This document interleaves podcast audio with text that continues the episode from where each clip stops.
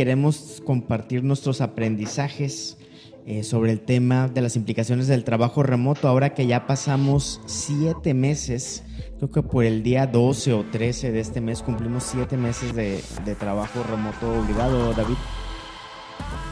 Sí, sí, ya, ya siete meses, ¿no? Yo creo que el año pasado todavía nos dábamos el lujo de platicar acerca de la tendencia del trabajo remoto o cómo estas empresas como Basecamp, incluso estaba leyendo del creador de WordPress, eh, forman o estaban formando sus empresas, sus compañías alrededor de este esquema totalmente remoto, ¿no?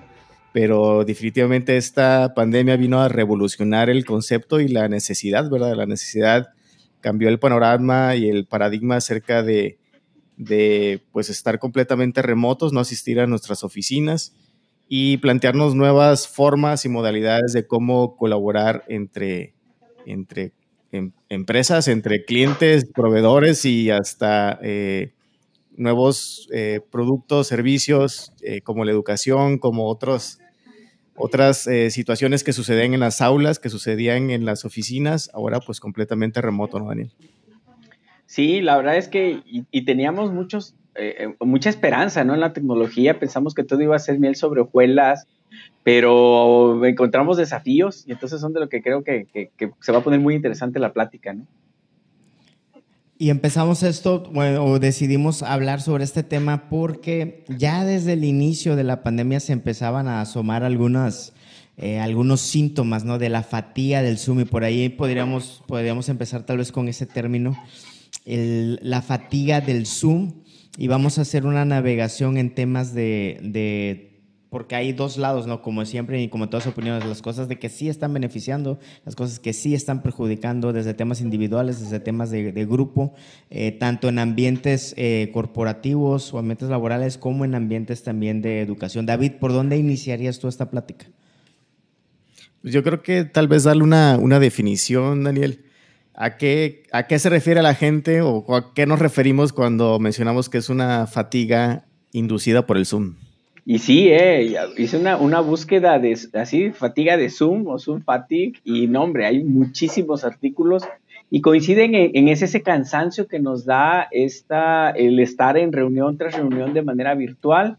Y Zoom, porque pues es el, el, como que fue el programa más adoptado, tiene sus razones técnicas. Fíjate que hicimos algunas evaluaciones entre varios programas de, de videoconferencia y es el que consume menos ancho de banda y por ahí estaba, tiene sus, beneficios por sobre los demás y entonces, ¡pum!, fue la explosión de Zoom y entonces ahora Zoom, de hecho, estaba leyendo que ahora lo usan como verbo, así como googlear, ahora lo están usando como sumear en Estados Unidos, ya no tienen, ya no dicen, vamos a tener una conferencia, no, vamos a sumear. Se está acuñando ya, el ya, término.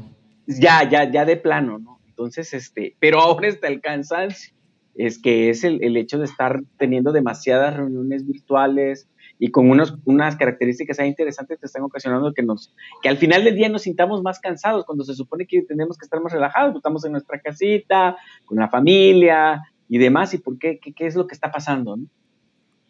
¿Y, a qué crees que se deba eso? Eh, porque, eh, digo, no sé, tal vez eh, lo que observo un poco es que tal vez nos fuimos al extremo, ¿no? De estar completamente eh, teniendo eh, juntas eh, presenciales donde se discutía, se colaboraba. Tal vez algunas empresas como la de nosotros, la agencia, teníamos el Slack ya desde un inicio, hace muchos años, hace cinco o seis años, ¿no? y obviamente el WhatsApp también se, sucedía en aquellos momentos de chat en tiempo real.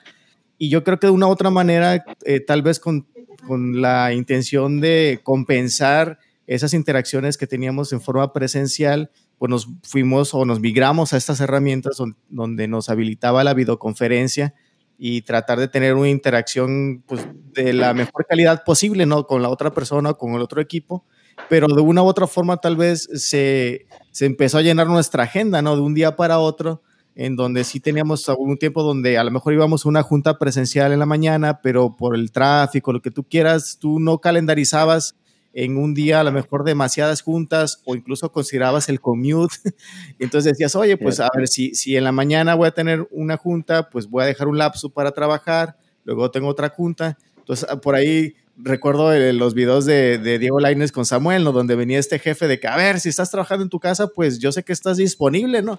Entonces ahí te van, ¿no? A las 5, 6, 8 durante el día y órale, todas videoconferencias, en todas la exigencia de muchos líderes y, muchas personas que he escuchado por ahí donde, oye, forzosa la, cámara prendida, ¿no? Si no, no se está realizando la, la junta, ¿no? Entonces, de una u otra manera nos fuimos al otro extremo para tratar de compensar esas juntas presenciales, pero realmente eh, pues quitando a un lado la sensibilidad hacia las personas, ¿no?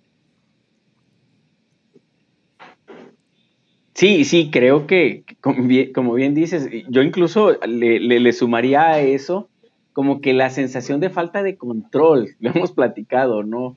quizá algunas personas, algún, algún tipo de administrador, digamos, siente que, que si no los tienen juntas, cosas que hemos platicado, ¿no? Que vemos en organizaciones muy grandes, sienten que, pierden un poquito el control si no tienen al empleado en una oficina de, de, con un horario específico y demás. Y entonces lo intentan sustituir por eso, pero, pero es una tras otra, tras otra, tras otra junta. A mí me parece, yo lo que hago en clases, y porque lo he, lo he leído ya en, en, en varios autores, es no obligar nunca, por ejemplo, a prender la cámara. Esa es una, una, se, pide una cortesía. ¿Serías tan amable? ¿Podrías prender? Te, lo permite tu ancho de banda? ¿Te lo permite la situación en tu mm. casa? Porque tú no sabes si se están, este, están sonándole al hermanito del alumno ahí al lado, ¿no? O se están peleando el perro y el gato ahí al lado y demás. Eso uno no puede exigir. En cambio, hay maestros que a veces tendemos a tener demasiado control o querer tener demasiado control y, queremos exigir. A mí me parece que no va por ahí, porque es parte también de lo que está cansando, e, e, ese nivel de, de presión, de presión, también la depresión es otra cosa también relacionada, pero en este caso la presión, y está, está ocasionando esto, ¿no? Y sí, nos están atascando de juntas, juntas, juntas, juntas. Al cabo que ahí estamos, ¿no? ¿A dónde más nos vamos a ir? ¿Y qué será que estamos tratando de sustituir eh, esas interacciones que teníamos? Pero, y ahí va la pregunta, ¿no? Eh, me pasa a mí con, con clientes o con, con, colaboradores, que cosas que antes resolvíamos en chat, ahora lo estamos tratando de sustituir con videollamadas, cuando antes no lo sustituíamos con juntas presenciales. ¿Por qué? Pues sí, no, es una... Yo, yo creo que él, estaba leyendo ahorita un poquito y recordando el libro de Remote de Jason Fried y el David, no recuerdo ahorita el, apellido, los, los creadores de Basecamp, acerca de, de, esa reflexión que debemos nosotros hacer del control y la confianza eh, que debe ser la base y la construcción de un equipo eh, colaborativo, ¿no? Entonces, si muchas veces uno no tiene la confianza de en su momento decir que y creer que la otra persona te va a contestar en el momento en que esté disponible y no de acuerdo a, esa exigencia que tú tengas como líder, como del otro lado, decir, oye, yo, yo espero que esa desconfianza, no, tal vez por ahí, por ahí nace el, el hecho de buscar a la, la, videoconferencia porque no, no, no creo que la persona me va a contestar con la urgencia que yo necesito.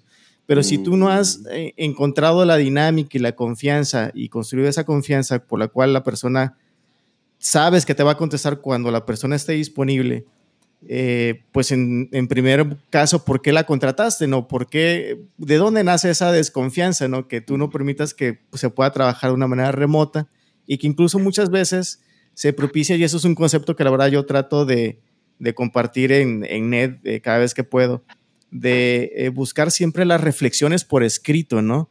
Eh, cuando existe a veces una pregunta muy profunda que, tiene muchas implicaciones detrás, un análisis detrás, muchas veces la, primera respuesta no es la que te sirve y ni siquiera en una videoconferencia, porque mm. tú esperas que exista del otro lado a la persona que le, que le vas a preguntar, que es un experto en el tema, que haga una cierta reflexión y al momento que se escriba, que se articule de una manera ordenada, que incluso se parafrasee la solicitud, y te, la haga llegar por escrito, existe, existe una cierta reflexión y un doble check, ¿no? No solamente por la urgencia de estarte repitiendo lo que tú me estás pidiendo y a lo mejor incluso te contesto algo de bote pronto o ni siquiera lo, lo validé. Entonces, definitivamente yo creo que muchas veces tiene que ver más con la, con la inseguridad y desconfianza de la persona que solicita la videollamada que, que eh, la, necesidad.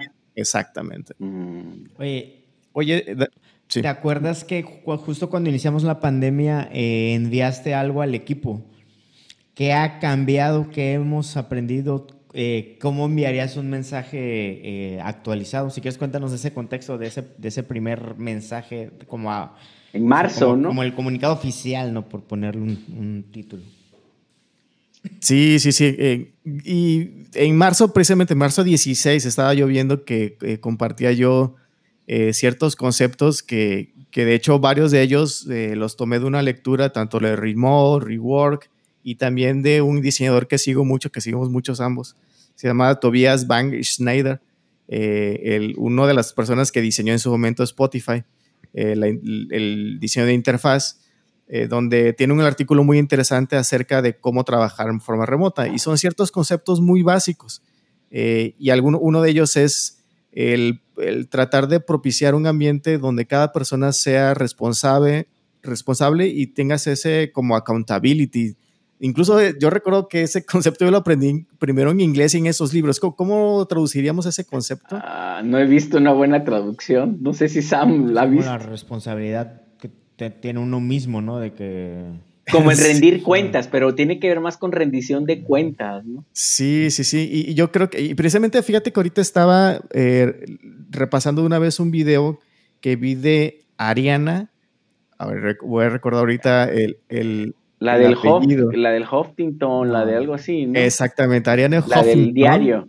Exactamente. Que un video que tuvo de eh, resiliencia emocional o inteligencia eh, resiliente, y que tuvo precisamente en una entrevista en vivo con el CEO de, de Zoom. Y platicaban eh, ellas acerca de, de, este tema de la, de la fatiga del Zoom.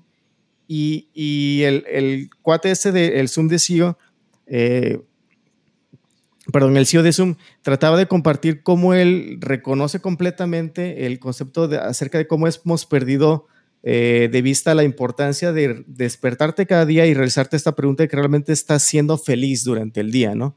Y tener esa responsabilidad y tomar las riendas de tu felicidad, ¿no? Y, muchas veces por eso es que no podemos tomar la llamada, ¿no? Y, y, él lo que comenta, que lo tiene como un hábito personal y lo trata de poner a, a través de toda la empresa de Zoom, es decir, oye, si una persona no está siendo feliz o se levantó en esos días muy malos, ¿no? De, de pandemia, que a lo mejor eh, venía medio de, deprimi, deprimido o a lo mejor la, en su casa no está siendo un, un, buen ambiente, pues oye, tienes todo el permiso de pedir ese día, ¿no? De, de hacer un, un, paso atrás y obviamente, porque obviamente no vas a estar preparado para ninguna de las juntas del día, ¿no?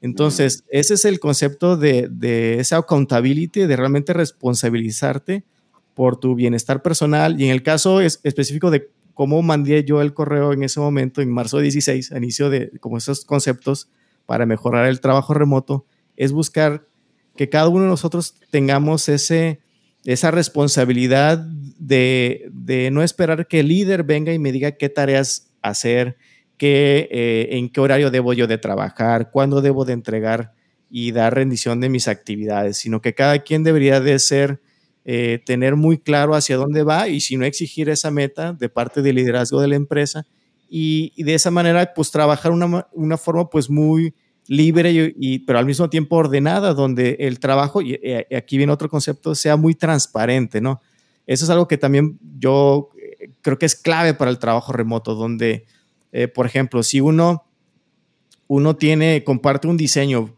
uno comparte un documento, ¿no? Pero ese, ese documento es difícil de, para verlo o ese documento lo pusiste con, en, en, algunos formatos que son difíciles de encontrar, de ver o, que todos los miembros del equipo no se dan cuenta de tu trabajo, pues simplemente no existe ese documento, ¿no?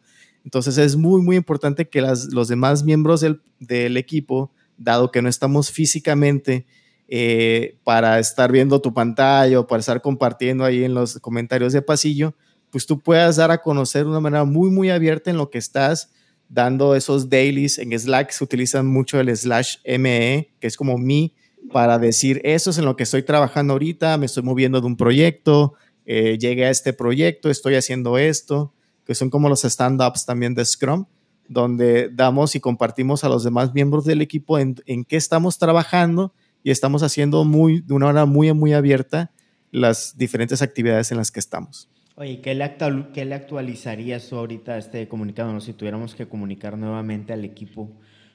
regresas, regresas al pasado y le dices a tu, a tu, a tu David de, marzo. Híjole, yo, yo creo que el, primer punto es, ser muy honesto en esto que comentas de la, de la camarita apagada, ¿no? Yo creo que deberíamos todos crear ese ambiente desde el liderazgo para que eh, sea muy, un ambiente de protección que lo que se solicite, un ambiente seguro exactamente, para que del otro lado y cualquier persona pueda realmente levantar la mano y decir, híjole, ¿saben qué? La neta, hoy no quiero llamadas, o sea, y no estoy ni con la disposición ni con la disponibilidad para, para prender mi cámara, ¿no? Entonces yo creo que eh, deberíamos cada día eh, construir ese ambiente de confianza y de seguridad en el equipo, que se sientan muy, eh, pues hacia el equipo de liderazgo, hacia mi líder, con la confianza del mundo de decir, o sea, es que no, no puedo, no, hoy no me quiero levantar. En algunas situaciones sí me ha sucedido, en donde alguien, por ahí me dice, ah, ¿sabes qué? Hoy, hoy no quiero trabajar, no puedo trabajar, y no hay problema, ¿no? Pero ojalá si yo creo que capaz si yo lo hubiera enviado por adelantado, tal vez hubiera podido dar más o estuviéramos construyendo previamente, ¿no? Yo creo que serían... Yo agregaría el tema de que pidamos los días de vacaciones, ¿no? porque ha sido un común denominador de que no es que no, no pido los días porque normalmente los pedía para salir a la playa, ¿no? O a, las cabañas, a donde sea, ¿no? Y entonces tenemos la falsa sensación, muchos, no digo que todos, de que no necesitamos, que, va a cambiar? no necesitamos vacaciones porque estamos en casa, ¿no? Ah, ya. Y eso nos está, se está haciendo la bola de nieve también de, de la fatiga, ¿no? Correcto. Claro. Oye, Daniel, una, ahorita que comentabas acerca de lo, que te ha tocado leer de, esas interacciones que tenemos por videollamada, ¿verdad? Porque no solamente es por Zoom, podemos usar también el mm. Microsoft Teams, podemos usar el Meet de Google y la verdad al, final del día son videollamadas eh, y también pudiéramos tener un cansancio alrededor de estas interacciones. ¿Qué sucede en la neurociencia o qué sucede en estos estudios que, que has leído y que platican de ¿Por qué? ¿Por qué sucede?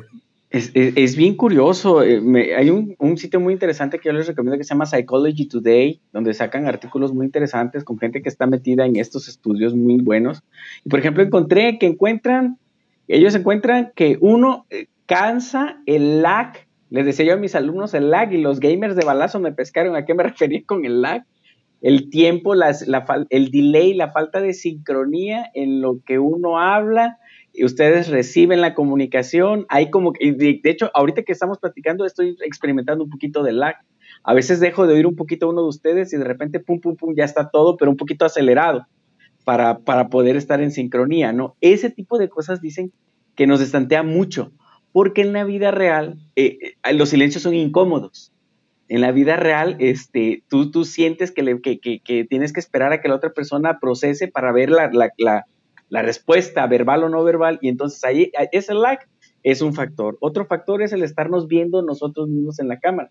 El común que encuentro en varios artículos que leí, no solo en este sitio, en otro, en, un journal de psiquiatría incluso, que hablaba de que, de que no estamos acostumbrados a estarnos viendo en el espejo todo el día, a menos de que ya seamos unos narcisistas. Pero, pero en general no es normal. En cambio, en las cámaras, ahí estamos, en las videollamadas, entonces hay una recomendación es que apagues tu cámara. Que tú no te veas, o sea, que tú no te, no te veas a ti mismo, no que, la apagues de que los otros te pueden ver. Ándale, sí, sí que lo escondas o a ver cómo lo haces para que no te estés, porque te preocupas demasiado, estás tratando de que, sí, sí, estás viendo todos tus detalles y todo, entonces estás más estresado en eso que la comunicación. Otra más, que en una reunión normal yo puedo estar jugando con lo que sea, en las manos, viendo al infinito, haciendo mi lista de pendientes y no pasa nada en el junta. Pero en Zoom o en estas videollamadas se espera que todo el mundo esté así, viendo la cámara y todos concentrados y eso requiere mucho esfuerzo cognitivo, mucho esfuerzo de concentración y terminas cansadísimo. O sea, eh, este, entre, entre muchas, muchas otras cosas, digamos que esas son las que más, más se me quedaron, son de las cosas que están ocasionando este, este cansancio, ¿no? Sí, claro. Y, fíjate que a mí me hace reflexionar mucho cómo, cómo veo, en, mi caso me toca ver las, las clases de Alex, eh, mi hijo pequeño, y cómo las eh, diferentes industrias no han entendido esto, ¿no?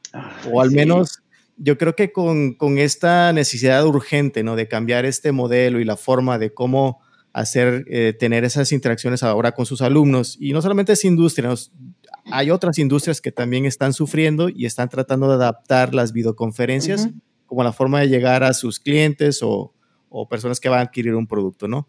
Pero yo creo que eh, de una manera como que se obvia ese paso, ¿no? De decir, ok, a ver, todo el mundo está usando Zoom, todo el mundo está usando YouTube tal vez Live, lo voy a adoptar, pero no estoy adaptando la, ni siquiera escuchando y poniendo a las otras, a la persona cómo se va a sentir, qué otras eh, conferencias ha tenido durante el día. Por ejemplo, me hizo recordar mucho lo que la maestra a veces le escucho decir ahí de, lejos que cuando Alex toma una clase donde les exigen tener la cámara prendida. Esa, es, una exigencia y una regla de la clase, ¿no? Eh, y para mí, o sea, pone, incluso me pone mucho en contraste su naturaleza constructivista que tiene la propia educación donde, eh, que, tiene el colegio, ¿no? Entonces, eh, como que han tratado, han avanzado tan, de una manera muy rápida, pero No, no han puesto de nuevo el por qué hacen lo que hacen y de nuevo puesto al centro a las personas por las cuales hacen y tienen el propósito y decir, oye, ¿cuál es la mejor manera que puede funcionar alrededor de las personas? y se hace como ese, ese a, moldar la forma para el contexto de la persona de cómo va a consumir realmente, en este caso, pues las clases y cómo las van a disfrutar mejor, ¿no? Fíjate, estaba platicando con el Inge Manrique que les manda muchos saludos, que dice que allá en Brasil igual siente que, que las cosas se han ido desvirtuando, que al principio, ah, qué padre, todos en el, el, clases y todo, pero que los alumnos ya están cansados, ¿no? Este, incluso los mismos maestros los mandan a, breakout rooms, a esas salas individuales y los maestros se quedan en la sala principal porque la prueba está que nada más dejaron conectada la sesión y ni están ahí. O sea, por ese tipo de cosas es que han optado por, no, es que tienes que tener tu cámara prendida y, y, por la comunicación no verbal, porque yo necesito pues, ver a los niños. Yo se los digo a mis alumnos, o sea, si pueden, me gustaría, pero por cortesía, porque pues es, es triste darle la clase a una pantalla en negro, ¿no? Eh, eh, pero, pero si pueden, todo a nivel voluntario y con posibilidades de ancho de banda y todo. En cambio, exigirlo, pues sí, como dices, esto son los constructivistas, eso es conductista, esto, se va a hacer así porque sí, se acabó, ¿no? Es, es todo un tema bien interesante, pero estamos aprendiendo. Ojalá todos estemos leyendo de lo que están encontrando los, las demás personas. Estamos platicando ahorita eh, son síntomas superficiales de industrias que no se están transformando en los contextos nuevos. Me explico. Eh, ahora cuando recién inició la pandemia hubo un boom en el delivery de, comida. ¿Qué pasó? Los restaurantes eh, elevaron mucho sus precios. Hubo unos muy evidentes aquí en Monterrey de 15, 20, 30%, este, 40, ¿no? Sin, sin problema, ¿no? Entonces, ¿por qué fue ese fenómeno? No? Eh, los, incluso hubo movimientos de que hay que apoyar a los restauranteros, eh, incluso y lo ponían, mm, ¿eh? porque seguimos pagando renta y seguimos pagando nómina, y es que ahí viene la clave, ¿no? ahí viene el insight, de que, oye, eh, si, estás, si estás cargando con esos costos, con esos costos fijos que tienes de rentas, de mantenimiento, de nóminas, de que chala, la, la, la, la, obviamente cuando ya no tienes el consumo en tu local, en tu sucursal, pues tienes que, tienes que llenarlo con lo de la, con lo de las, el delivery, ¿no? Y en este caso, ese gap, eso que les, les, les faltaba, lo llenaron subiéndole de precio cuando la respuesta debería ser en lo que acabas de decir, adáptate, ¿no? oye, pues me transformo tomando la metáfora del, restaurante, ¿no? Y ahorita pasamos a la, educación, pues me transformo en un restaurante pensado totalmente en delivery, con un concepto que se llaman las dark kitchens, en donde nada más tienen las, las, las, las cocinas y, este, y llegan las, las motos de Rappi, de Uber Eats, de Didi Foods, y, y se llevan la comida y ya, ¿no? Y ya te ahorraste todo el costo eh, de tener todo un local, una sucursal muy grande, con mucho, mucho, este, eh, con meseros y meseros, todo. eso a la educación, es el mismo concepto, ¿no? Eh, a ti te ha de tocar escucharlo de, de, viva voz, ¿no? Oye, es que el maestro, por un lado, tiene que seguir dando clases para, para poderle justificar al alumno lo que, porque le estás cobrando lo mismo, ¿no? O sea, ¿qué, pasaría si transformaras el modelo eh, o agregaras un nuevo modelo de educación, ¿no? En de que en lugar de cobrarte 10 pesos al alumno te voy a cobrar dos y aquí están los cursos en línea. Eh, tú los tomas a la hora que tú quieres y hacemos sesiones eh, semanales de, pues para retroalimentación y para tus dudas, ¿no? Y ya si quieres tomar el video de, de tu clase a las 8 o 10 de la noche, a las 5 de la mañana, pues ya es muy tu onda, ¿no? Pero y ahí en lugar de cobrarte 10 pesos te cobro 2, pero bueno, como, las, como estas industrias no están dispuestas a reinventarse, se les sigue cobrando eso al alumno y se les sigue exigiendo eso a los, a los maestros, ¿no? Entonces se arma ahí la bolita de nieve. Es, es, es, complejísimo, es muy, muy complejo. Ya, ya varios alumnos, bueno, siempre hay, ustedes saben que siempre hay varios alumnos que se salen, ¿no? Antes de que termine el semestre. Eh, ahora noto, eh, ahora se están juntando, es la tormenta perfecta. Algo que noto ya de por sí la teoría decía que la educación virtual tiene, una de las grandes desventajas que tiene es el índice muy alto de deserción, más que el normal. ¿Por qué? Sí, no, por muchísimas razones. Uno no están bien motivados, se necesita, esa fue una, la tesis de Trisca, por ejemplo, del doctorado que él hizo, hablaba de la autorregulación. Una persona que no está autorregulada, pues no la va a armar, porque pues sí, tú dices que la haga a la hora que quiera, pero pues no la va a hacer. Entonces no termina, no necesita, hay personas que necesitan a un maestro, Daniel, que les esté diciendo, oigan, ¿qué onda? ¿Cómo van con la tarea? El coach, no, dale las once de la y media de la noche recibiendo WhatsApp de los alumnos de profe, ¿cómo es que le hago aquí y demás? Este, y entonces la educación virtual no es para todos, pero sí está haciendo, eh, eh, va a tener que, nos vamos a tener que reinventar porque esto no, no, le veo el cambio Pero ahí mismo corto plazo, no va a cambiar. Es muy tentador caer en lo, en lo que tú mismo mencionas mucho, lo de la falsa dicotomía, ¿no? De que o es educación virtual o es presencial, as we know it, ¿no? Eh, eh, a ver, no, debe haber cosas en medio, lo que decías, oye, pues ponles un coach, ¿no? Oye, pues ponles esto, pues ponles esto.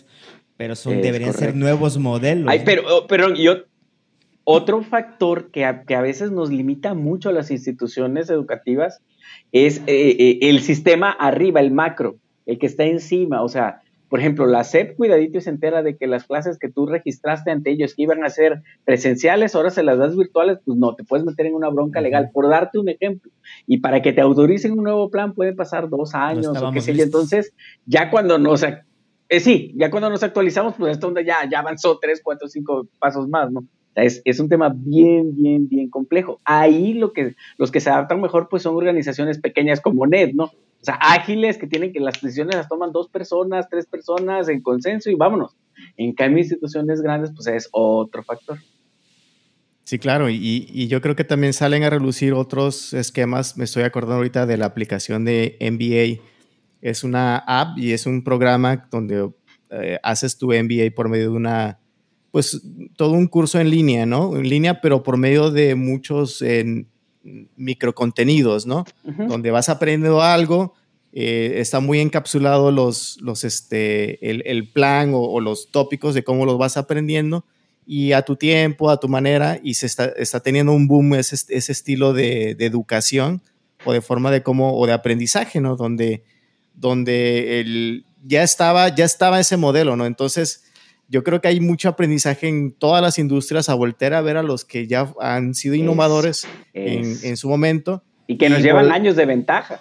Exactamente, ¿no? Entonces, y voltear también a ver cuáles son los, los orígenes de, por qué se construyó esto, eh, como el ejemplo que yo daba de, de lo constructivista, de poner al centro a las personas, ¿no? De decir, ok, a ver, ¿cómo puedo llegar de una manera rápida para, al final del día es el aprendizaje en, en esta industria y cómo puedo hacer llegar eh, pues la información de una manera pues eh, muy relevante para ellos. Entonces, yo creo que todo un reto, y pareciera ser que estuviéramos hablando de una forma mediática y transicional, pero muy probablemente, y, por medio de lo que he leído, eh, se habla acerca de más que algo que vaya a dejar de suceder, que entre paréntesis decir, oye, ya se acaba la pandemia, ahora vamos a regresar a una normalidad. Al contrario, ¿no? Estamos hablando de transformaciones que están sucediendo en este momento donde ya las personas en ese momento ya vamos a querer ver hacia adelante y, no necesariamente voltear hacia atrás a los modelos anteriores. Y en esa línea, eh, ahorita que, mencionabas esto de tomar referencias, es muy importante eh, saber qué aplicar a tu contexto propio, ¿no? Y ahí va la pregunta para Daniel, ¿no? Eh, en la semana mandabas un artículo donde creo que, que, de Yahoo, ¿no? De que varios CEOs se están quejando de los decrementos en productividad, ¿no? Y, e, creatividad, y, luego pongo yo uno en Twitter del Harvard Business Review en donde viene tal vez algo totalmente opuesto, ¿no? Entonces, ¿qué onda? O sea, estamos leyendo que sí, que no, que acá, que no. Yo creo que es, es, es la, la, el miedo, no el miedo, sino el riesgo de caer en la receta. Yo creo que hay que tener mucho cuidado con eso, como dices tú, depende del contexto, depende de la empresa, depende de muchas cosas. Hay quizá empresas que sí necesitan el, el face to face para poder hacer eh, eh, eh, la, creatividad o qué sé yo, tener, tener mejor índices de creatividad y así. Y a lo mejor, o a, a nivel personas, ¿no? No sé si me dices, este, X persona se siente más cómodo en su casa, pero hay otra persona que se siente más cómoda saliendo, pues quizá también hay que respetar eso. Hay personas que son más, más productivas, porque el artículo que tú pusiste en Twitter hablaba de cómo había el incremento de la, de la, de la incluso de la satisfacción, no solo de la productividad, igual porque están interrelacionadas. Exacto, porque pues están con la familia o, podían, o, una esposa de un militar, por ejemplo, que podía andar por varios lados, pues bien contenta, podía seguir estudiando y atendiendo todo virtual. pero, pero sí, de, no hay una no es una receta, hay que tener mucho cuidado con eso. Sí, claro, fíjate, eso, eso me llega a mí, ya, y tal vez ya pasando como a, a aprendizajes o conclusiones al menos de mi parte el, ni todo, yo creo que ni todo debe ser un correo electrónico y ni todo debe de ser una videoconferencia, ¿no? Correcto. No, no hay que irnos ni a un extremo ni a otro, ¿no? Eh, y como líderes, hablando de liderazgo, hablando los, los que son directores de cuentas o los que llevan como la, la punta de lanza en los proyectos, creo que nos toca ser muy empáticos y sensibles al carácter y, y al, a la energía que tiene cada persona en su momento. Es decir, si has tenido varias interacciones con, en la semana con una persona y la tendencia, y, ves que de esa forma es como se retroalimenta su energía y se inspira eh, y, pues se incrementa o se mejora la productividad, ah, pues qué padre, ¿no? Pero si notas que es una persona y, se da mucho en los millennials, ¿no? Sería otro tema, ¿no? El texting, ¿no? Donde, donde se comunica mejor por vía texto, o sea, tal cual, ¿no? El chat eh, y me ha tocado con, con, muchas personas y bien, ¿no? De una, se entiende completamente, no tienen tal vez más desarrollado ese skill donde el emoji ayuda, ¿no? Donde el, mm. la forma de escribir eh, incluso más desarrollado porque lo tienen por años, ¿no? Eh, más que mm. una videoconferencia, esa forma, ay, híjole, me siento muy intimidado y no se platica tal vez mejor, ¿no? A lo mejor es una persona que va más hacia el comunicarse mejor por por el medio del Slack o por medio del chat el mensaje directo. Entonces hay que entenderlos y sin esto quiero demilitar que, bueno, todos creo que de una otra manera debemos de crecer en, también comunicarlos de una manera face to face, ¿no? Pero se debe como ser muy empático y sensibles al momento de, requerir esas videollamadas y como bien mencionas, ¿no? De tener siempre esa cortesía de, de, sensibilidad de que si una persona no, no quiere habilitarla, pues... Está en su derecho. No pasa nada, exactamente, ¿no? Yo se lo dije, eso fíjate que se lo acabo de decir, tuve la oportunidad de darles un curso a varios maestros de varios lugares el miércoles y les rogaba a, nombre de mis sobrinos y, y mis hijas les rogaba que, que, por favor no les exigieran a los niños porque ellos, no, es que nos piden en la escuela. Le digo, sí, pero pónganse a pensar, miren lo que es el ancho de banda, ta, ta, ta, ta. Y ya algunos como que les cayó el 20 de, no, pues sí, es, esto es más complejo. Yo algo que, que hablando de, recomendaciones o, tirando ya casi conclusiones, este, recomendaciones que he leído que funcionan para evitar la, el cansancio, la fatiga, es los breaks. Es bien importante el break físico lejos de la computadora, les digo a mis alumnos, ellos tienen sus clases con 10 minutos de break entre clase y clase, les digo, aprovechenlo. No la agarren nada más de que se switchen de tarea y se ponen a jugar o el rollo en la computadora. Párense, tomen agua, vayan a que les dé el sol, cambien totalmente, porque entonces si no siguen sumándole más cansancio, más cansancio, más cansancio. Y empezaron a las 8 o 9 de la mañana y claro que yo a la una que los agarro la primera hora porque somos de tarde, pues ya los agarro bien fundidos. Entonces, eso es algo que, y lo, y lo confirmé en, el, en, un artículo de Psychology Today, la importancia de tener estos breaks, estas pausas activas es muy, muy, muy importante. Otra, lo que tú dices, utilizar, saber qué medio usar. Y ahí me gustaría eh, rebotar con ustedes la idea, ¿cuál, ¿cuáles serían el rango, el espectro de la comunicación? Digamos que el primero sería a lo mejor un mail, de ahí a lo mejor, ¿qué te gusta? Un mensaje en Slack o mensajería profesional, luego un WhatsApp, luego una llamada y en el último la videollamada. No sé si se me escapa alguno en este espectro. Sí, hasta WhatsApp, hasta se, les, se les, ocurre más. o sea, hasta cosas asíncronas pueden entrar. Mensajes de audio de... Ándale, sí, fíjate que me acuerdo mucho, creo que Tony Robbins lo mencionaba, y para los que somos más arriba de 30 y cacho, nos tocó todavía vivir la, la época donde existía el teléfono fijo, ¿no? Donde eh, la forma en cómo las personas se comunicaban con la familia o con uno a través de el único teléfono de discado que llegaba a tu casa. Entonces, una emergencia o el, el, el medio por el cual llegaba la comunicación a tu casa o a tu persona de una emergencia era por medio del teléfono.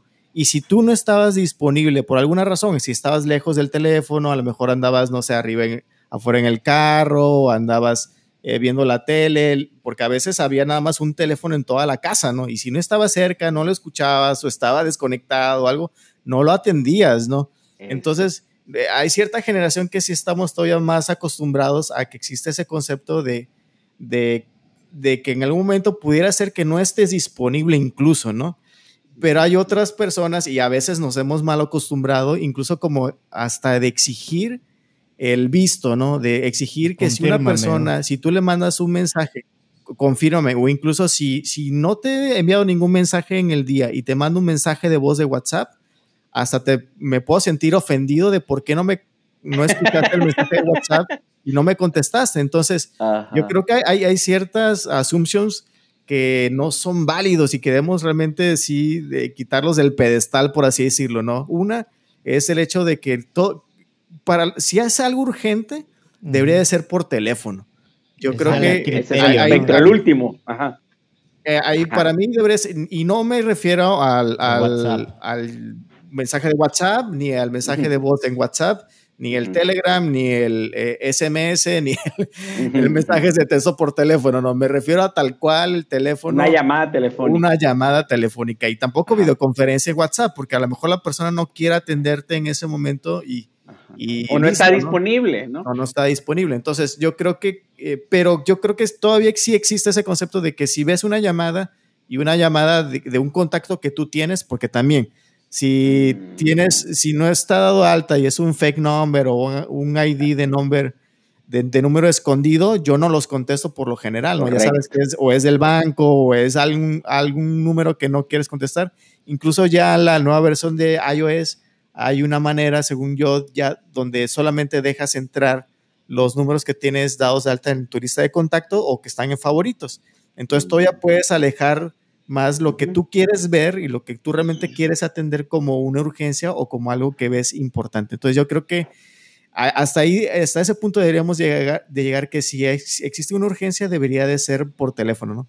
Y de ahí hacia atrás, ¿no? Eh, yo creo que el mensaje escrito por medio de, un correo electrónico, en, nuestro caso de NET utilizamos mucho Basecamp, los message boards o las, los to-dos por medio de, de, los proyectos en Basecamp, en donde ahí se deberían de bajar los briefs, este, los inputs necesarios para generar alguna actividad o realizar una petición de una manera pues muy formal y, dejar que la bola avance, es decir, si la persona no tiene el tiempo suficiente, suficiente, anda en otro proyecto y todavía no te contesta, oye, pues debería de tener esa, esa, este, esa manera de no interrumpirlo necesariamente y no poner todo a un nivel de urgencia muy alto.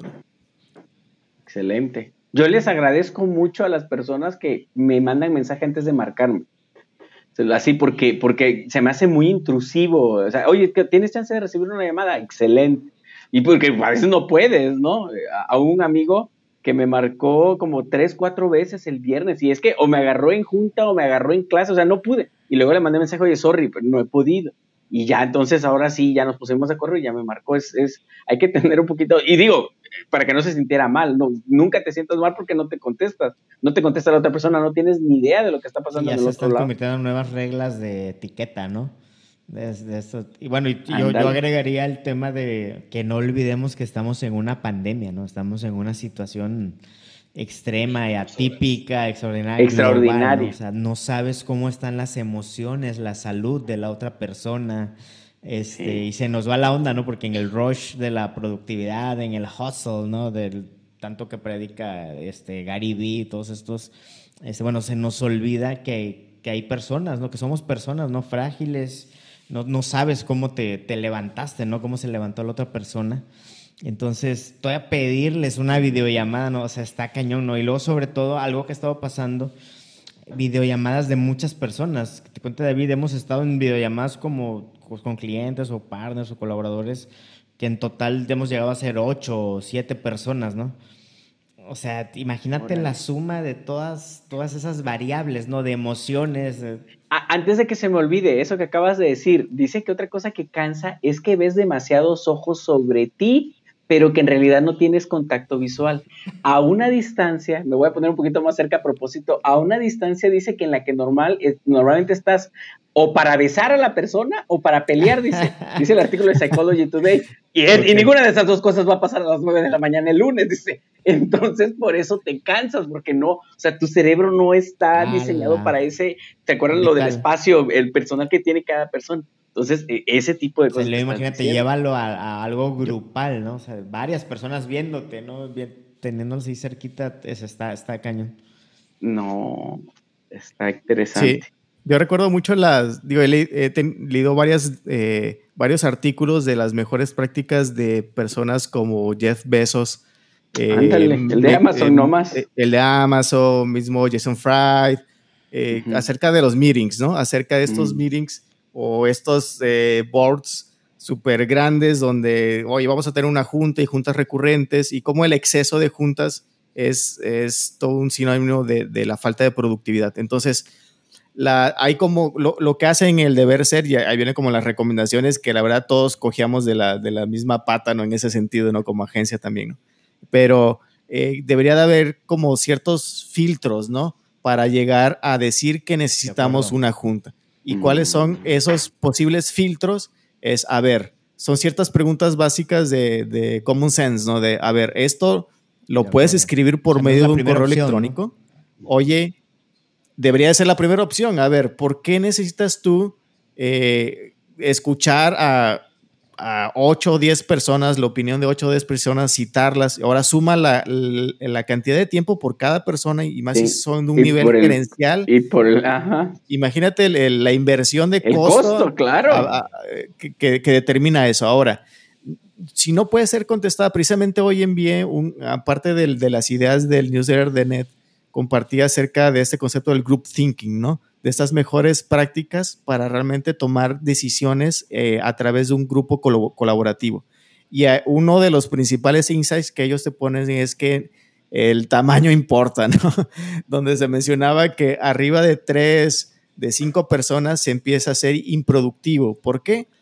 y está comprobado, lo hemos leído un chorro de, de, conceptos o de artículos en, en otras áreas. Es decir, muchas veces en un, en un grupo de personas no gana la mejor idea, sino gana quien la puede vender mejor. claro. Eh, tiene que ver más con quién fue más capaz de articular mejor una idea que la calidad propia de las ideas que se generan.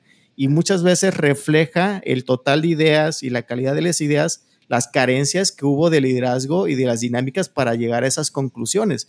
No necesariamente el que si fueran buenas o no. Entonces, eh, desde el punto de vista del liderazgo, de, a ver, cuando vas a, a, traerte, invitar a diferentes personas, haz esta pregunta, ¿no será mejor que en base a roles, en base a quién es el más experto de este tema, simplemente le hagas llegar tu pregunta, ¿no? Y esa pregunta, tú como líder obtienes la opinión y a lo mejor la contrastas con otra persona, pero no necesariamente tienes que citar a todos, porque luego se transforma también un tema de democracia, ¿no es cierto? Donde a lo mejor mm. un ingeniero anda opinando cosas de diseño, ¿no? Una persona de negocios anda opinando que si es mejor el verde, es el azul, eh, y de qué color van a pintar las bardas de, la oficina, ¿no? Entonces, esas decisiones por comité no necesariamente llegan a mejor, a mejor lugar. Entonces, eh, definitivamente hay, ahí deben haber ciertos filtros. O sea, Jeff Bezos, por ejemplo, decía siempre de que, bueno, mínimo, si se va a hacer una junta, de que ya luego de hacer muchos filtros, eh, hacer llegar la información previamente, hacer llegar mm, todos los documentos necesarios y simplemente para llegar a repasar y tener una opinión previa de lo que voy de lo que va a opinar cada persona durante la junta. O sea, no es algo como, a ver, oye, ¿ustedes qué opinan de esto? Y ahí mismo estar elaborando sobre el vuelo, ¿no? Si una buena junta debería de representar eh, el dar su opinión, contrastarlas y por medio del contraste y la confrontación de las ideas, de ahí generar nuevas ideas. Pero si no existe ese contraste de ideas, pues entonces te las pudieron haber escrito por un correo previamente. Entonces, siempre debe haber, yo creo que ciertos filtros para poder evitar muchas juntas en, muchos casos. Y yo creo que el, eh, sumando a eso, ¿no? Del, ahora nos pasó, ¿no? Tenemos una reunión mañana, eh, mañana lunes, hoy que estamos grabando es domingo, eh, pero el cliente eh, fue difícil coincidir en agendas. Pero yo le dije, oye, bueno, dado que estamos viendo que es difícil esto, hagámoslo asíncrono. Hacemos un grupo de WhatsApp, mándanos toda la documentación que podemos ir avanzando, mándanos esto. David mandó preguntas, empezó, él contestó en audios y ya, o sea, ya nos ahorramos como tres Zooms, nada más con hacer, como, nada más con romper esa idea de que, a ver, vamos a reunirnos todos para platicar en un, en un solo tiempo, ¿no? Sincronizarnos todos. O sea, hay pequeños hacks que podemos hacer para romperse. Ya cada quien escucha el audio y lee los PDFs a la hora que quiera, ¿no? Pero si ya es la, ya el touch point ya está dicho, ¿no? Ya mañana a las tres y media nos vamos, pero ya se supone que cada quien hizo su tarea, ¿no? Yo creo que eso combina con lo de los filtros, ¿no? Y yo, sí. Sí, no, y yo creo que a veces es cuestión de estar claros de para qué es la junta, ¿no? Porque a veces, muchas veces, muchas veces esas juntas son nada más para una validación, incluso personal, ¿no? De, bueno, le voy a poner cara a quién está detrás de ese mensaje de audio. Y está bien, yo creo que no debemos irnos a un extremo donde todas las interacciones sean offline, asíncronas, porque el tema personal, entender, entender cómo es la persona, conocerlo un poco, entiendes el contexto de dónde vienen las ideas, ¿no? Y eso ayuda muchísimo como a humanizar las conversaciones, ¿no? Pero muchas veces, como bien mencionas, a veces hay una cierta inseguridad, ¿no? Inseguridad del otro lado y de, nuestro lado también, porque citamos a juntas a muchas personas, de inseguridad de no ser entendido a veces, ¿no? De decir, desconfianza en uno mismo de que, oye, si te mando el mensaje de voz, ¿será que me vas a entender? ¿Será que van a ser va a llegar la idea del otro lado y a veces es cuestión de confiar, ¿no? Oye, que la persona del otro lado, al momento de poner por escrito, va a entender muy bien la idea, no era necesaria la junta, ¿no? Como, la, como dicen las, las playeras que vende Sam, comercial. esta junta pudo ser un mail. Yo agregaría el tema de, ahorita que comentas, David, eso de la desconfianza, si me entendieron bien. Bueno, te puedes cerrar un Zoom si esa persona a quien tú ya le transferiste una necesidad, una idea, te regresa un parrafito a nivel de brief. Oye, David, ¿me pediste A, ah, B y C para lograr X, Y, Z? Sí, adelante, ¿no? Ya nos ahorramos un Zoom. O sea, hay ciertos, hay ciertos mini entregables que, que pudieran enriquecer nuestro proceso para evitar esta fatiga del Zoom. Sí, ese es el concepto del, de la sincronicidad, que, que, yo creo que esa es la base de la construcción de herramientas como Basecamp, donde el, sí se puede hacer, sí existe como esa esperanza de que no es necesaria, no necesariamente necesitamos todas las interacciones ser construidas a través de lo presencial o a través de una videoconferencia o a través de una llamada, sino eh, si existen los procesos, se sistematizan a través de, de tener ciertas herramientas como Slack, como Trello, como Asana, eh, sí se pueden llegar y puede incluso mejorar, porque al momento de ponerlo por escrito, y cuántas veces nos ha sucedido a nosotros tres, ¿no? Eh, platicas, platicas, platicas, pero no llegas a nada, ¿no? Nadie escribió nada, nadie, los el conocimientos. Tiempo perdido. el, tiempo perdido, ¿no? No se llegó al smart de la tarea, ¿no? Que, que sea una tarea eh, identificable, con un deadline, con un accionable. Eh, llegar a un punto eh, y los siguientes pasos de cómo avanzar del que no se quede solamente en una plática. Entonces, eh, definitivamente sí debemos aprender mucho en, esa danza. Yo, yo lo identifico como una danza, ¿no? Ese tema de la fatiga del Zoom.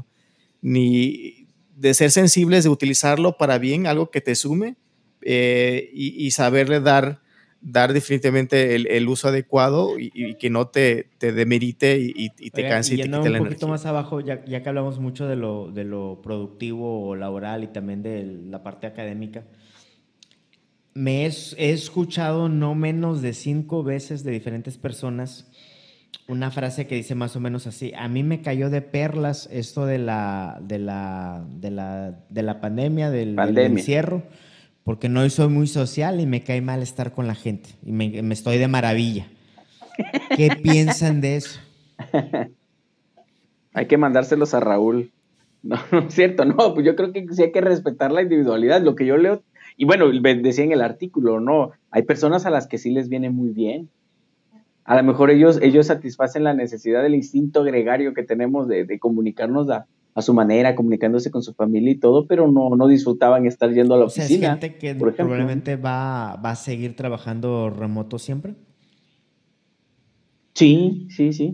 Sí, me imagino, yo no sé qué piensa David, pero, pero yo creo que, que, es parte de, a lo mejor implica hasta nuestra personalidad también. Sí, sí, claro. Yo, yo, creo que al final del día todos nos comunicamos, ¿no? Es lo que, eh, por ahí hay un video de, de Gary Vee que, que, está en un, un talk show de o tipo esos de, de, las mañanas y ponen un autor autor de un libro y que habla acerca del Internet, de en contra del Internet, y en contra de cómo los, los, chavitos este, ahora nada más están conectados y no hablan con sus mm. papás, con sus familiares. Y, y, Gary Vee del otro lado, viéndolo más como, como la tecnología habilitando a las personas y, y, habilitando a los chavitos para comunicarse de otras maneras, ¿no? Yo creo que al, final del día... Eh, la tecnología vino para, para ayudarnos, ¿no? Para hacer, en el mejor de los sentidos, para hacer eh, extender otras formas de, cómo no nos comunicábamos hace tiempo, ¿no? Y yo creo que al final del día seas, seas un introvertido, seas eh, una persona que no te agrada, que te agrada mucho salir, exactamente. Te comunicas, ¿no? De una u otra forma, ya sea en el texting, en el chat, por medio de emojis, por medio de, de lo que tú quieras, de memes, ¿no? Eh, pero, pero de una otra forma, pues la pandemia a lo mejor nada más vino como a, hacer ese, ese reflejo. Lo, lo, que sí yo no, lo, la otra vez escuché es que es, es, diferente el encierro cuando es porque tú quieres y cuando es forzado, ¿no? Oh, eso, eso, eso también hay, hay, que, hay que hacer una distinción, ¿no? Eh, aunque seas introvertido, en el, caso mío, que también no me gusta salir como mucho, cuando, cuando te dicen, oye, no puedes salir oye, sí, y tú sí quisieras salir a un lugar que te gusta, al que quieras, ¿no? A, lo mejor eh, no necesitas ser un lugar con muchas personas, pero que dicen, oye, no puedes salir porque te pones en riesgo, ay, obviamente sí te pega, ¿no? Claro, claro. Sus pensamientos finales, ya para ir cerrando, Daniel, en el tema académico, ¿qué debería suceder? Empatía, yo creo que vamos a coincidir en muchas cosas. Eh, yo creo que es empatía, los maestros tenemos que ser más empáticos, tenemos que pensar en una, así como hay un diseño centrado en el usuario, aquí tenemos que pensar en una educación centrada en el alumno, ¿no? Pensar que lo que estamos haciendo, lo que debemos hacer es pensar que, pues que el alumno pueda, pueda aprender bien, pero darle las herramientas, tener empatía. No, yo creo que ya quedó demostrado que eso, eso de, ser como el maestro de FIME que se hizo viral, de, de ahí de la autónoma, eh, yo creo que ya no estamos para esos tiempos, por más que lo defiendan algunos, eh, porque así, así sufrí yo y tienen que sufrir los demás, yo creo que es un argumento muy, muy pobre. Eh, yo creo que estamos en, en, una época de aprender a ver para qué nos sirve esto, qué, qué puedo sacar de esto. Y entonces los consejos que ya, que ya estuvimos mencionando, de, a los alumnos, hay pedirles que se paren cada, que cuando tienen sus breaks y a lo largo del día tener sus pomodoros, que los hago que aprendan cómo son las técnicas de, para administrar su tiempo y demás, para que estén no tan cansados por estar usando la, tecnología, ¿no? Esto es una herramienta y tenemos que verlo como tal y agradecer lo que tenemos, no ver lo que no tenemos, sino todo es un cambio de actitud, todo está aquí, ¿no? Entonces, o mucho, pues de eso está aquí. Este, y con eso creo que pues, nos puede ir bastante mejor. Antes de dejarle la última palabra a David, eh, yo agregaría un concepto de creatividad que leí en el, en el libro que se llama Big Magic eh, de Elizabeth Gilbert, una autora de, un libro de una película muy famosa que se llama Eat, Pray, Love. Bueno, tiene un libro que se llama eh, Big Magic, que es muy bueno de creatividad. Y ella cuenta esta anécdota de una vez que fue a, una, a unas conferencias, fue a unas conferencias y se encontró en el hotel con los demás speakers que iban a estar ante miles de personas al otro día, no era, era el día, era la noche anterior. Y todos dijeron, no, pues vámonos a cenar al bar y lo que sea. Dice, menos una persona, una, una señora grande, eh, que les dijo, oye, este, no, eh, los veo mañana. Y ella se acercó y le preguntó, era, era una maestra de temas de budismo y ondas de meditación, así, ¿no? Y le pregunta a Elizabeth, eh, oye, ¿por qué no vas? O usted, ¿por qué no va? Le dice, mira muchacha, no, me, no has entendido algo, no, no hemos entendido algo, que la creatividad o la, es como la respiración, dice, se mueve en un ritmo de dos partes hay momentos para, para inspirar y hay momentos para, para, expirar, ¿no? Dice, mañana vamos a ir a, sacar todo lo que tenemos, ¿no? Ante miles de personas y vamos a dejar nuestra energía y vamos a hacer un performance este, y vamos a derrochar conocimiento y bla, bla, bla, bla. Dice, pero ahorita, ahorita toca ir a inspirar. O sea, me voy a ir a encerrar a mi cuarto, a dormir, tranquila, ¿no? Cuando entendemos eso, eh, una vez que yo entendí eso, lo he aplicado, ¿no? De que, oye, videollamada mañana, mañana me toca inspirar, ¿no? O, vengo de un día donde, donde tuvimos que meterle toda la energía a un proyecto. Oye, David, mañana y pasado no me busques para nada, ¿eh? voy a estar ahí leyendo y contestando en el Slack, pero tengo que reponer eso, ¿no? Entonces, igual, mañana, ¿sabes qué? Ya cargué pila, ya tengo para expirar bastante mañana, pues me lleno de juntas. Y órale, no lo que sea. Pero ir manejando ese, ese ritmo. Antes, antes de que de termine David, David nos compartió un libro que está leyendo de Everything is, Spiritual de Rob Bell. Fíjate que me hizo que me pusiera a leer de Rob Bell qué, anda haciendo y todo demás. Y encontré su biografía que él cuando estaba en, en la iglesia de Mars Hill tenía su, el viernes él se desconectaba de todo mundo y les decía, ¿saben qué? El viernes ni me busquen, busquen a los demás, a mis asistentes. El viernes yo no estoy para nadie. Y hacía eso que bueno, Elizabeth Gilbert hace eventos es con, Rob Bell, es de, su raza. Bueno, Jason Fried hace, no sé ahorita, pero hacía eso de, no tomar juntos los lunes y los viernes. Que sea, los lunes y los viernes es para yo ver qué onda, planear y todo. No hay juntas. Ya de martes. Sí, pues sí, porque si no, cuando miércoles y jueves ya nos ponemos a cotorrear, pero lunes y viernes, olvídense. Entonces, bueno, mi, consejo sería eso, ¿no? Meternos en un ritmo. O sea, no se trata de descartar las videollamadas, sino de acomodarlas en un ritmo de que incluso estén estemos a, un nivel de energía, ¿no? Este, eh, ideal para lo que vamos a transmitir o lo que queremos en, las reuniones.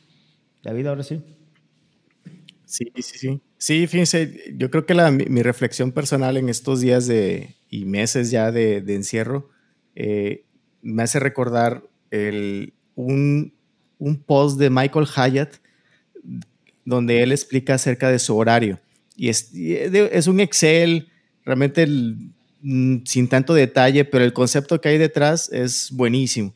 El, dentro del Excel, en donde viene elaborado por días y por horario de cómo él se organiza, lo, lo toma por temáticas, hablando de lo, lo, que mencionabas ahorita de Jason Fry, donde ciertos días lo utilizaba para ciertas cosas él incluso lo, lo, pone como temáticas de, ok, este día va a ser más para escribir, este día va a ser más para mis proyectos eh, aspiracionales, en este día más con la operación.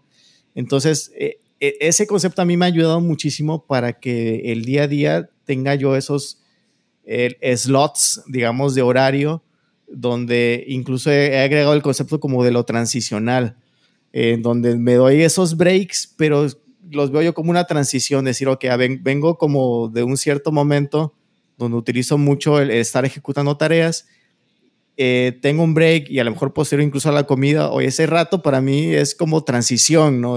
me pongo a ver una serie o, o ese es el snap del día, tomo, tomo la eh, total la, almohada en ese rato, no, no contesto nada de llamadas, mensajes Slack, eh, cero. Entonces, yo creo que eh, me ha ayudado muchísimo para mí entender eh, ese concepto y tratar de aplicar, de tener esa responsabilidad y accountability de mi happiness, ¿no? De mi energía y no dejar y protegerlo lo más posible, ¿no? Ya sea a través incluso de desconectar y, y, evitar personas que tienen comentarios negativos, hablando del, del social dilema, ¿no? Platicábamos del feed, de curar tu feed, de, quitar esas personas tóxicas, por así decirlo, que siempre se están quejando, proteger, ser, realmente ser ese, ese keeper de, tu felicidad y del mood y de la energía que tienes durante el día y, ser muy consciente de que si la inspiración eh, pasa, si la inspiración eh, sucede, si la disciplina sucede, es por algo que tú propices y seas intencional durante tu rutina diaria, ¿no? La inspiración no, no, es, no, no va a suceder si tú no estás preparado durante el día para que eso realicen. Entonces, yo realmente esas personas que a veces, eh, digo, soy muy sensible y, de acuerdo, ¿no? Que pueden estar deprimidas y te puede pasar, durante, no todos los días andas acá con toda la energía, pero muchas veces es porque no se ha entendido por completo que también es responsabilidad tuya cuidar todos esos momentos y propiciarlos, ¿no? Entonces, eh, si sucede la, fatiga por el Zoom, primero pregúntate cómo estabas ese día previo a esas, esas sesiones, ¿no? Eh, ¿Era un día ya de por sí malo? ¿Era ya un día que tú no propiciaste y cuidaste tu energía? Porque yo creo que primero viene, viene de adentro hacia afuera, ¿no? El culpar a otros, es que alguien más le puso la junta, es que alguien más me está poniendo. Yo creo que no, no pudiera ser un buen resultado. Yo creo que primero viene acerca de la responsabilidad que uno toma de su vida, porque yo creo que la, definitivamente la felicidad es una elección en la vida. Pues bueno, pues muchas gracias y, este, y esperemos eh, luego plantear la siguiente temática, ¿no? Se desprende de, todo lo que hablamos la vez pasada y hablamos ahorita, se desprenden más, más temas, ¿no? Bueno, hasta la próxima, muchas gracias y saludos a todos. Adiós. Saludos.